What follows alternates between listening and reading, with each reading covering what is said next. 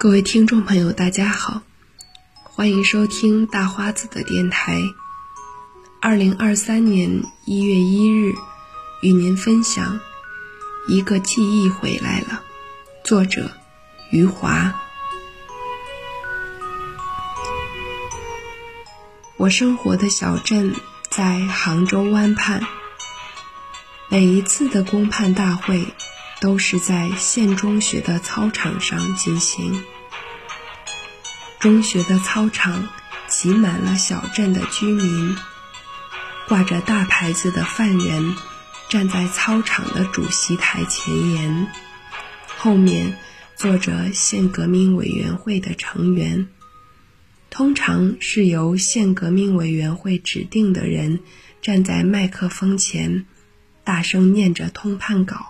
和最后的判决词。如果有犯人被五花大绑，身后又有两个持枪的军人威风凛凛，那么这个犯人一定会被判处死刑。我从童年开始就站在中学的操场上了，经历了一次又一次的公判大会。听着高音喇叭里出来的激昂的声音，判决书其实是很长的批判稿，前面的部分都是毛泽东说过的话和鲁迅说过的话，其后的段落大多是从《人民日报》抄下来的，冗长乏味。我每次。都是两条腿站得酸痛了，才会听到那个犯人是什么罪行。最后的判决词倒是简明扼要，只有八个字：判处死刑，立即执行。文革时期的中国没有法院，判刑后也没有上诉。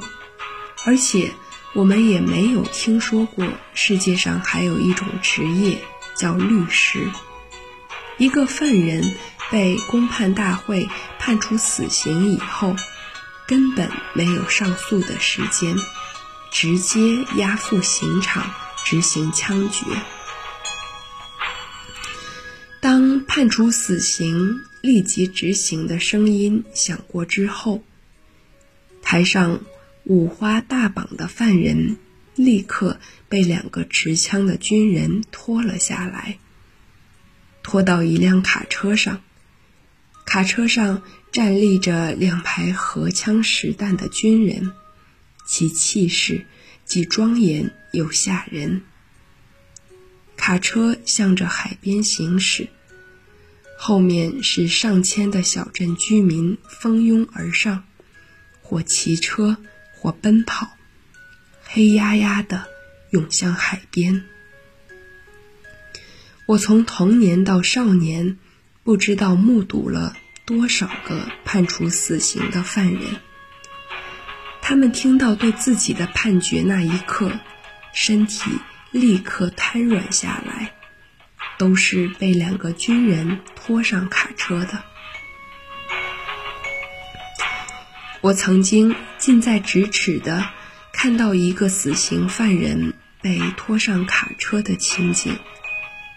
我看到犯人被捆绑在身后的双手，可怕的双手。由于绳子绑得太紧，而且绑的时间也太久，犯人两只手里面的血早就已经中断。犯人的双手。不再是我们想象中的苍白，而是发紫发黑了。后来的牙医生涯让我具有了一些医学知识，我才知道那样发紫发黑的手已经坏死。那个犯人在被枪毙之前，他的双手已经提前死亡。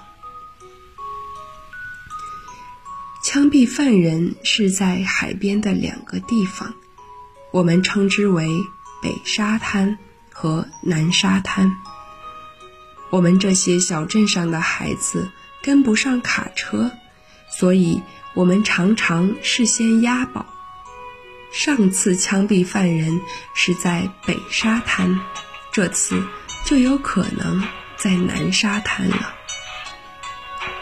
当公判大会刚刚开始，我们这些孩子就向着海边奔跑了，准备抢占有利位置。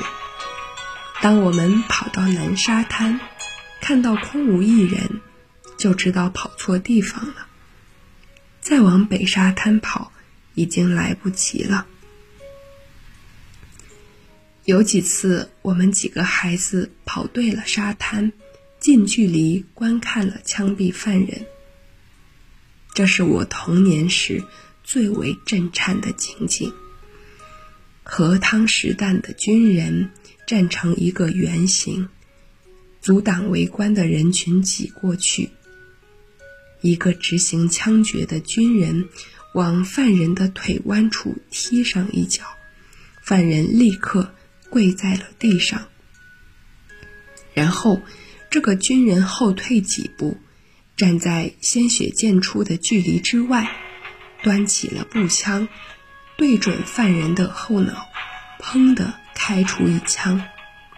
我感到一颗小小子弹的威力超过一把大铁锤，一下子就将犯人砸倒在地。执行枪决的军人在开出一枪后，还要走上前去检查一下犯人是否已经死亡。如果没有死亡，还要补上一枪。当军人将犯人的身体翻转过来时，我就会看到令我全身发抖的情景：子弹从后脑勺进去时，只是一个小小的洞眼；从前面出来后，犯人的前额和脸上破碎不堪，前面的洞竟然像我们吃饭用的碗那么大。接下来，让我讲述回到那个漫长和可怕的梦，也就是我亲身经历自己如何完蛋的梦。这个梦发生在一九八九年年底的某个深夜。睡梦中的我被绳子五花大绑，胸前挂着大牌子，站在我们县中学操场的主席台前沿。我的身后站着两个持枪的军人，我的两旁站着陪斗的地主、右派和反革命分子。小镇名流黑笔杆子倒是没有出现在我的梦里。我梦中的台下挤满了乌云般的人群，他们的声音仿佛雨点般的响着。我听着高音喇叭里响着一个庄严的批判声，那个声音在控诉我的种种罪行。我好像犯下了很多不种不同类型的杀人罪，最后是判决的八个字。判处死刑，立即执行。话音刚落，一个持枪的军人从后面走到我的身旁，慢慢举起了他手中的步枪，对准了我的脑袋。我感觉枪口都顶到了我的太阳穴。接着，我听到了“砰”的一声枪响，我知道这个军人开枪了。梦中的我。被击倒在台上，奇怪的是，我竟然站了起来，而且还听到台下嗡嗡的人声。我觉得自己的脑袋被子弹击空了，像是砸了一个洞的鸡蛋，里面的蛋清和蛋黄都流光了。梦中的我顶着一个空蛋壳似的脑袋转过身去。冲着开枪的军人大发雷霆，我冲着他喊叫：“他妈的，还没到沙滩呢！”然后我从梦中惊醒过来，自然是大汗淋漓和心脏狂跳。可是与从前从噩梦中惊醒的情景不一样。我不再庆幸自己只是做了一个梦，我开始被一个回来的记忆所纠缠。中学的操场，公判大会，死刑犯人提前死亡的双手，卡车上两排核实枪弹的军人，沙滩上的枪决，一颗子弹。比一个大铁锤还要威力无穷。死刑犯人后脑精致的小洞和前额破烂的大洞。沙滩上血迹斑斑，可怕的情景一幕幕在我眼前重复展现。我扪心自问。为何自己总是在夜晚的梦中被人追杀？我开始意识到是白天写下太多的血腥和暴力。我相信这是因果报应。于是，在那个深夜，也可能是凌晨了，我在充满冷汗的被窝里，严肃地警告自己：以后不能再写血腥。和暴力的故事了。就这样，我后来的写作像潘卡奇米什拉所说的那样，血腥和暴力的趋势减少了。现在，差不多二十年过去了，回首往事，我仍然心有余悸。我觉得。二十年前的自己，其实走到了精神崩溃的边缘。如果没有那个经历了自己完蛋的梦，没有那个回来的记忆，我会一直沉浸在血腥和暴力的写作里，直到精神失常。那么此刻的我，就不会坐在北京的家中，理性的写下这些文字。此刻的我。很有可能坐在某个条件简陋的精神病院的床上，面对巨大的黑暗发呆。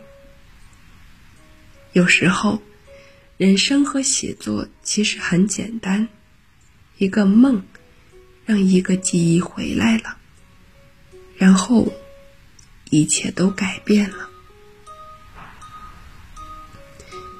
以上就是今天的分享。